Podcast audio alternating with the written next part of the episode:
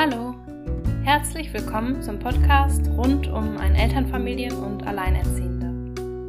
Ich bin Nicola Winterhoff und freue mich sehr, dass du heute reinhörst. Heute geht es um das Thema Schwangerschaft ohne Partner oder Partnerin.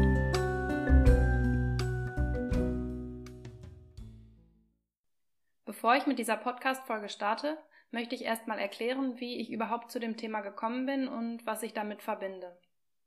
Ich arbeite im Bürgerzentrum in Köln-Ehrenfeld, was einige aus Köln vielleicht besser als das Bütze kennen. In diesem soziokulturellen Zentrum bieten wir neben vielen anderen Dingen auch verschiedene Gruppen für Alleinerziehende und ihre Kinder an. Und in diesen Gruppen konnte ich bereits viele verschiedene Einelternfamilien kennenlernen und etwas über ihre Ressourcen und auch Herausforderungen im Alltag erfahren. Darum ist mir natürlich bewusst, dass Alleinerziehende nicht über einen Kamm zu scheren sind sondern so vielfältig sind wie alle Menschen und darum auch sehr verschiedene Bedarfe haben können. Mir ist trotzdem aufgefallen, dass es manchmal an gebündelten Informationen zu Anlaufstellen und praktischen oder auch finanziellen Unterstützungen mangelt. Diese könnten in manchen Lebensbereichen vielleicht eine Erleichterung darstellen. Für die einen oder den einen mehr und für den anderen oder die andere weniger. Außerdem konnte ich oft feststellen, dass es manchmal helfen kann, etwas von anderen Personen in ähnlichen Lebenssituationen zu erfahren. Und darum habe ich diesen Podcast ins Leben gerufen. Ich möchte damit auf der einen Seite einen Querschnitt verschiedener Bereiche wagen, um einen ersten Überblick oder eine erste Orientierung zu geben. Dabei werde ich mich an manchen Stellen auf Köln beziehen, weil ich hier lebe und arbeite. Aber auch in allen anderen Städten gibt es meist solche oder ähnliche Unterstützungsmöglichkeiten. Auf der anderen Seite würde ich auch gerne immer mal wieder Alleinerziehende zu Wort kommen lassen, die von ihren eigenen Erfahrungen berichten. Natürlich ersetzt der Podcast keine Beratung oder keinen persönlichen Austausch. Also schau einfach mal, ob und was du daraus mitnehmen kannst. Um dem Podcast ein wenig Struktur zu geben, versuche ich in den ersten Folgen möglichst chronologisch vorzugehen. Die heutige Podcast-Folge dreht sich darum rund um das Thema Schwangerschaft ohne Partner oder Partnerin, im ersten Schwangerschaftsdrittel. Das heißt in den ersten zwölf Wochen. Wenn du also gerade von deiner Schwangerschaft erfahren hast, dann könnte diese Folge interessant für dich sein. In den nächsten beiden Folgen wird es dann jeweils um das zweite und dritte Trimester gehen und danach kommen verschiedenste Themen rund um das Leben in Elternfamilien hinzu. Ich freue mich auch übrigens immer sehr über Kritik und weitere Anregungen oder eine Nachricht, wenn du dich einfach mal mit mir austauschen möchtest.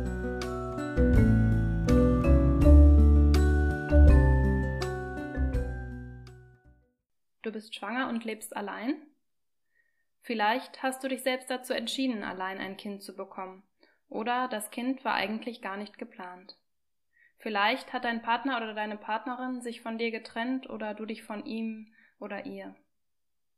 Vielleicht musst du auch gerade den schmerzlichen Tod des anderen Elternteils verarbeiten oder etwas ganz anderes. Diese sehr vielfältigen Gründe führen dazu, dass auch die Situation an sich natürlich sehr unterschiedlich erlebt wird und du vielleicht mehr oder weniger Freude empfindest. Dies hat alles seine Berechtigung. Und an dieser Stelle möchte ich das nicht bewerten und kann dir auch leider keine konkreten Tipps geben, falls du nicht weißt, wie du mit deiner Situation umgehen sollst. Unabhängig von einer individuellen Beratung und auch persönlichem Austausch möchte ich dir in dieser Podcast-Folge ein paar Informationen zusammenfassen, die dir vielleicht eine zusätzliche Hilfestellung und Orientierung in einigen Punkten zu Beginn deiner Schwangerschaft geben können. Vor allem, wenn dies deine erste Schwangerschaft ist. So unterschiedlich wie deine Situation aussehen mag, so unterschiedlich wichtig, interessant oder hilfreich werden dabei, wie gesagt, auch die folgenden Informationen sein. Daher suche dir gerne das heraus, was du brauchst und gib mir auch Rückmeldung, wenn aus deiner Sicht noch etwas fehlt. Also fangen wir mal ganz am Anfang an. Du hast einen Schwangerschaftstest gemacht und erfahren, dass du schwanger bist. Vielleicht warst du überrascht, unsicher, glücklich, wütend, euphorisch, ängstlich, verzweifelt oder auch gar nichts davon oder alles auf einmal. Vielleicht hast du schon Freundinnen, Freunden oder deiner Familie davon erzählt und diese haben sehr unterschiedlich darauf reagiert. Von Freude bis hin zu Unverständnis, wie du allein ein Kind bekommen kannst, war vielleicht alles dabei und hat deine Gefühle noch einmal ganz schön durcheinandergewirbelt. Vielleicht hast du es auch noch für dich behalten. Klar ist, jetzt geht es erstmal um dich und du musst dich nicht rechtfertigen. Wenn du mit einer anderen, neutralen Person über die Schwangerschaft und mögliche Fragen oder Ängste sprechen möchtest, dann empfehle ich dir, eine Schwangerschaftsberatungsstelle aufzusuchen. Zum Beispiel von Pro Familia, Donum Vitae oder der Caritas. Du findest alle regionalen Beratungsstellen auch auf der Website, die ich dir im Beschreibungstext dieser Podcast-Folge verlinkt habe. In Köln gibt es zum Beispiel Pro Familia am Hansaring, eine städtische Schwangerschaftsberatungsstelle vom Gesundheitsamt am Neumarkt oder Donum Vitae am Heumarkt. Natürlich auch noch weitere. Dort findest du geschulte Mitarbeiterinnen und Mitarbeiter wie Psychologen, Therapeutinnen, Sozialpädagogen und Ärztinnen. Und diese beraten dich kostenlos und natürlich auch vertraulich zu verschiedensten Fragen in psychosozialen, finanziellen oder rechtlichen, medizinischen, sexuellen und auch anderen Bereichen. Und sie beraten dich auch, wenn du in Erwägung ziehen solltest, einen Schwangerschaftsabbruch vorzunehmen. Wenn du lieber erstmal anonym bleiben möchtest oder nicht persönlich dorthin gehen kannst, dann kannst du auch bei dem Hilfetelefon für Schwangere in Not anrufen oder deren Chatberatung wahrnehmen. Die Information hierzu verlinke ich dir ebenfalls. Wenn du dich mit anderen Schwangeren austauschen möchtest, die auch ohne Partner oder Partnerin durch die Schwangerschaft gehen, dann kannst du in deiner Stadt mal nach Treffs oder Gruppen hierfür suchen. Bei uns im Bürgerzentrum Ehrenfeld haben wir zum Beispiel eine Gesprächsgruppe, in der es in einer lockeren Atmosphäre möglich ist, sich über anliegende Themen auszutauschen und dabei auch andere Schwangere kennenzulernen. Auch wenn du dich vielleicht allein fühlen magst, wirst du dort sehen, dass es viele andere Frauen gibt, die ähnliche Themen beschäftigen. Über solche Gruppen informiert auch der VAMV, der Verband Alleinerziehender Mütter und Väter, dessen Seite ich dir im Beschreibungstext verlinkt habe. Die Landesverbände des VAMV sind darüber hinaus übrigens auch eine gute Anlaufstelle, besonders bei rechtlichen und finanziellen Fragen. Für NRW hat der Landesverband seine Geschäftsstelle zum Beispiel in Essen. Und dort erhältst du Adressen und Kontakte zu Beratungsangeboten bei dir vor Ort oder auch hilfreiche Broschüren und andere Informationen.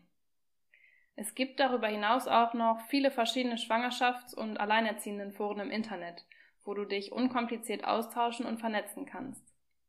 Auch bei Facebook sind zum Beispiel viele Gruppen zu finden, falls du dort angemeldet bist.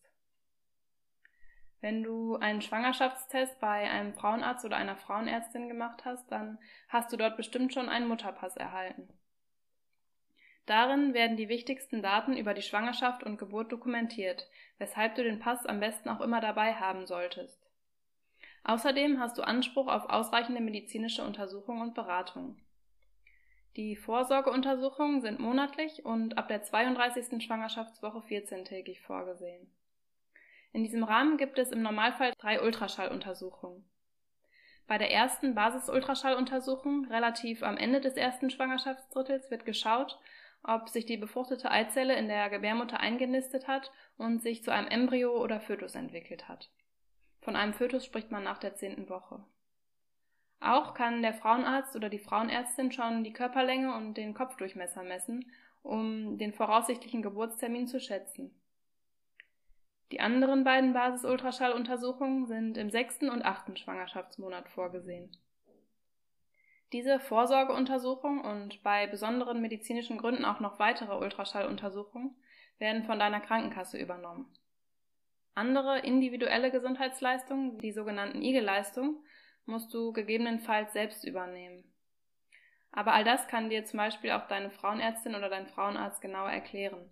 Und einen Link dazu verlinke ich dir außerdem auch noch im Beschreibungstext. Wusstest du, dass auch Hebammen die Vorsorge außer die Ultraschalluntersuchungen durchführen können? Vielleicht fühlst du dich damit ja wohler. Das geht aber leider nicht, wenn bei dir eine Risikoschwangerschaft besteht.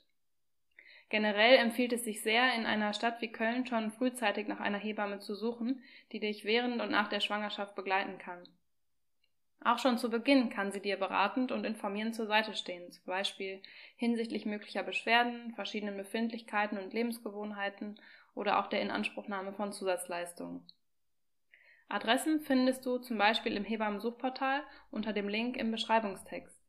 Und hier in Köln gibt es auch das Hebammen-Netzwerk, welches dir bei der Suche nach einer Hebamme in deiner Nähe hilft.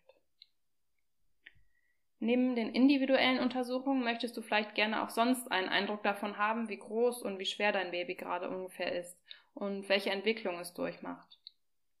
Die schwangeren Frauen aus der Gesprächsgruppe bei uns im Bütze haben schon häufiger von speziellen Apps hierfür gesprochen und berichtet, dass sie diese gerne nutzen. Aber natürlich kannst du dir auch zum Beispiel ein Buch zum Schwangerschaftsverlauf besorgen oder möchtest das beides jetzt nicht. Schau am besten selber, was dir gut tut und womit du am besten zurechtkommst. Neben den medizinischen Dingen sind aber möglicherweise auch in anderen Bereichen Fragen aufgetaucht, als du von der Schwangerschaft erfahren hast. Machst du dir eventuell Gedanken darum, wie du in Erwartung eines Babys die Situation überhaupt finanziell allein bewältigen sollst? Zum einen ist es wichtig zu wissen, dass du, wenn du berufstätig bist, für die Vorsorgeuntersuchung ohne Verdienstausfall von der Arbeit freigestellt werden kannst. Und übrigens bist du nicht dazu verpflichtet, deinen Arbeitgeber oder deine Arbeitgeberin, deinen Ausbildungsbetrieb, die Schule oder Universität von deiner Schwangerschaft zu informieren. Das kann aber wegen eventueller Gefährdung natürlich sehr sinnvoll sein und es besteht für dich dann ein Kündigungsschutz, der zu deinem Vorteil ist. Vielleicht hast du zurzeit aber auch keine Arbeitsstelle oder dein Einkommen reicht nicht aus. Unter bestimmten Voraussetzungen kannst du über die Bundesstiftung Mutter und Kind zusätzliche finanzielle Hilfen für die Erstausstattung deines Kindes, für den Haushalt oder für die Kinderbetreuung erhalten. Ein Antrag hierfür kannst du nur bei einer Schwangerschaftsberatungsstelle stellen. Über diese habe ich vorhin ja schon gesprochen. Außerdem habe ich dir noch eine Broschüre mit weiteren Informationen verlinkt. Es gibt zum Beispiel auch kirchliche Fonds, durch die du in einer besonderen Notlage finanzielle Unterstützung erhalten kannst, wenn du bei einer katholischen Beratungsstelle bist. Falls du Arbeitslosengeld 2 beziehst, dann erhöhen sich die Leistungen ab dem zweiten Schwangerschaftsdrittel. Darüber werde ich in der nächsten Podcast-Folge noch mehr erzählen. Es gibt auch noch andere finanzielle Unterstützungsmöglichkeiten für Alleinerziehende, um die sich ebenfalls eine andere Folge drehen wird. Und nun noch zu einem anderen, vielleicht schwierigen Punkt. Wenn der Erzeuger des Kindes bekannt ist, dann solltest du dir irgendwann Gedanken darüber machen, wie du ihn über die Schwangerschaft informierst. Das kann unter manchen Umständen vielleicht schwer fallen, wenn zwischen euch noch Konflikte bestehen oder du seine Reaktion nicht einschätzen kannst. Natürlich hat er nicht das Recht, über deine Schwangerschaft zu entscheiden und dein Schutz und der des Babys stehen an erster Stelle. Mir ist sehr wichtig, an dieser Stelle nochmal zu wiederholen, dass deine Situation natürlich höchst individuell ist und es daher keine allgemeingültigen Tipps hierfür geben kann.